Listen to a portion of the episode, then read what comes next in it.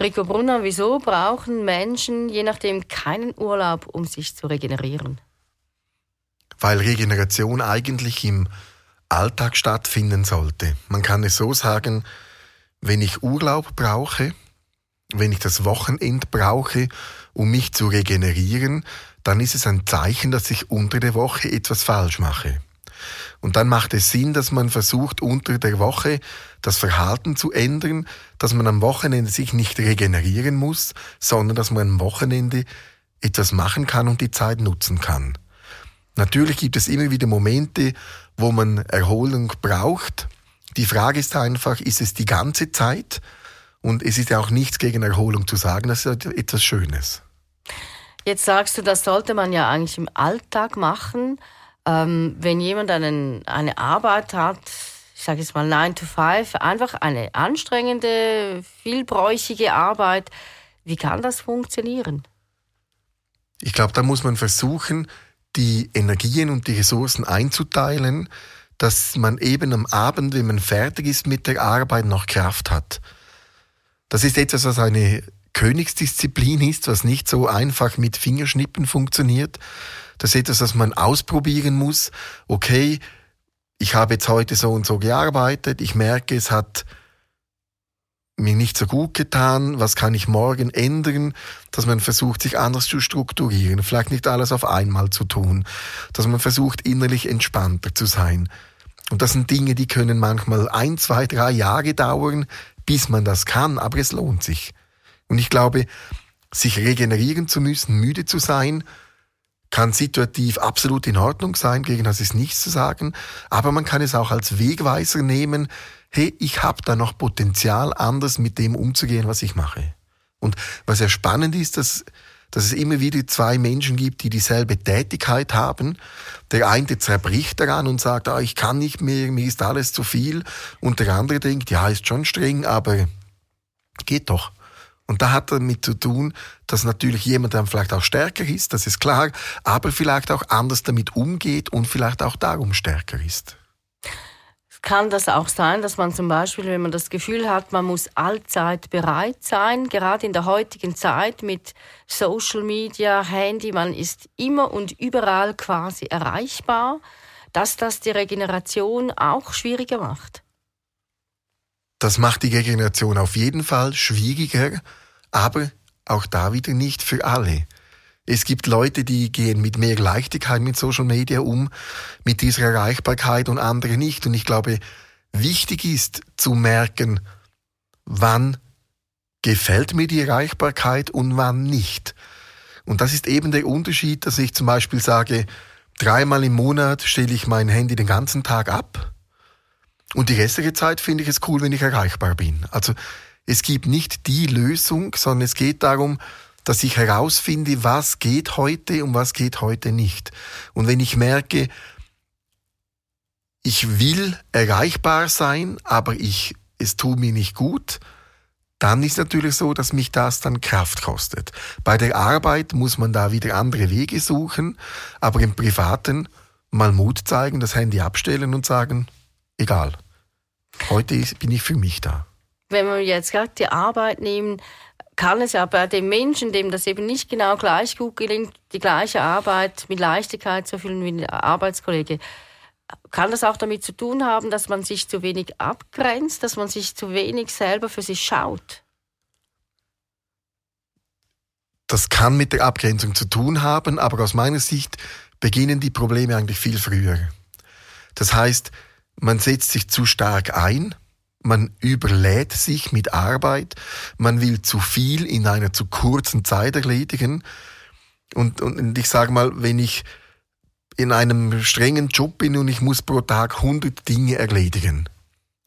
Und ich weiß, ich kann nur 80 erledigen, dann kann ich diese 80 erledigen, indem dass ich zügig arbeite und akzeptiere, dass 100 nicht möglich sind oder ich kann mich wahnsinnig machen den ganzen Tag und am Abend merken, dass ich auch nur 80 Dinge erledigen konnte.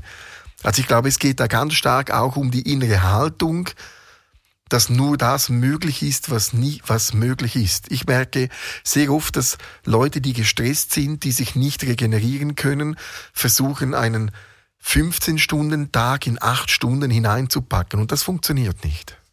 Was ist hier deine Empfehlung? Da gibt es ganz viele verschiedene Ansätze. Ich glaube, das Wichtigste ist zuerst selber zu schauen, wie kann ich mit dem anders umgehen. Das Zweite, was dann sehr problematisch sein kann, ist, wenn man in einer Firma arbeitet, wo eigentlich gefordert wird, dass man 15 Stunden in 8 Stunden hineinpackt. Dann muss man lernen, damit einen leichteren Umgang zu finden, weil man kann es ja sowieso nicht erreichen. Wieso soll man sich da noch aufregen? Sondern dass man eigentlich pragmatisch sagt, ich mache eins ums andere, ich arbeite so schnell wie ich kann, mehr kann ich eh nicht machen. Also ich glaube, es geht darum zu erkennen, wie viel kann ich lösen, wie viel kann ich bewältigen und da zu akzeptieren, dass das, was man will oder das, was man muss, halt nicht in jedem Fall möglich ist. Es geht nicht darum, faul herumzuliegen und zu sagen, ich mache jetzt nichts mehr, sondern es geht wirklich darum, auch objektiv und professionell beruflich abzuschätzen, ist das, was ich machen muss, eigentlich möglich? Und wenn es nicht möglich ist, sich trotzdem zu bemühen, aber dann nicht enttäuscht oder gestresst zu sein, wenn es nicht klappt. Und wenn du das jetzt aus Sicht der Energiefeldmechanik anschaust, wie zeigt sich äh, für dich das, ob jemand sich eben gut oder eben nicht gut regenerieren kann? Das zeigt sich in der Regel da, wenn durch die tägliche Lebensweise keine Energie auf die Seite gelegt werden kann, da heißt, wenn Energiereserven nicht aufgebaut werden können, währenddem, dass man eine Handlung macht. Und auf der anderen Seite hat es aber auch damit zu tun, dass man in einen Stress hineinkommt, der bewirkt, dass man eigentlich gar wenig oder dass man keine Energie oder weniger Energie mehr aufnehmen kann. Also das sind in der Regel zwei Indizien dass keine Energiereserven mehr gebildet werden und dass man selber keine Energie mehr aufnehmen kann und man fühlt sich dann innerlich wie so ausgetrocknet, überfordert, gestresst, wie brüchig. Und wenn man jetzt das bei sich selber feststellt, wie kommt man da wieder raus? Ich würde empfehlen, wenn man da raus will, dass man sich einen drei- oder einen viermonatsplan macht, wo man sich kleine Ziele setzt dass man zum Beispiel sagt, okay, in diesem Monat ist mein Ziel, all zwei Stunden nehme ich mir 30 Sekunden Zeit, wo ich durchatme und sage, okay, ich kann nur das arbeiten, was ich kann. Und das dann versucht zu verinnerlichen. Eine andere Möglichkeit ist, dass man versucht, von den 200 Prozent, die man gibt, vielleicht nur noch 150 Prozent zu geben, sich innerlich weniger anzustrengen und da gibt es viele Dinge, die so Kleinigkeiten sind, die man ausprobieren kann. Und das sind dann eigentlich wieder die Gegenspiele, die ich auch schon im Podcast erwähnt habe. Wenn ich mich übermäßig anstrenge und das zu viel ist, dann brauche ich den Gegenspiel, mich ein wenig weniger anzustrengen. Und spannend ist ja, dass ich jemandem, der sich nicht anstrengt, noch nie sagen musste, streng dich weniger an. Das muss mir ja nur Menschen sagen, die sich eh schon viel zu viel anstrengen. Jetzt gibt es ja auch die Situation, dass man das Gefühl hat, ich bin immer nur am Arbeiten, egal was die Prozentzahl der zu leistenden Arbeit tatsächlich ist. Und, und dann eigentlich so in dieser Dauerschlaufe ist und das Gefühl hat, wo bleibe ich hier eigentlich genau? Auch das kann viele Ursachen haben. Ich denke, da muss man auf der einen Seite sicher mal überlegen, ist das, was ich mache, das Richtige für mich? Aber manchmal ist man auch im Leben, wo man sagen kann, es ist nicht das Richtige für mich, aber ich habe keine Alternative. Und da geht es darum, dass man mit der Realität, die man sich, wo man sich drin befindet, dass man lernt, damit umzugehen, so dass man wieder eigentlich Glück erfahren kann, dass man auch wieder regeneriert wird. Denn man hat oft das Gefühl, dass Menschen, die den Beruf haben, den sie wollen, die das Leben haben, die sie wollen, die, die genügend finanzielle Mittel haben, dass diese dann glücklich sind, das ist eigentlich ein Irrtum. Ich kenne ganz viele Menschen, die schwierige Leben haben, die aber sehr glücklich sind, weil sie gelernt haben, damit einen Umgang zu finden. Und bei der Regeneration könnte man abschließend sagen, wenn man nicht regenerieren kann, dann hat man den Umgang mit der Regeneration noch nicht gefunden und dann muss man den Umgang erlernen, um wieder regenerieren zu können.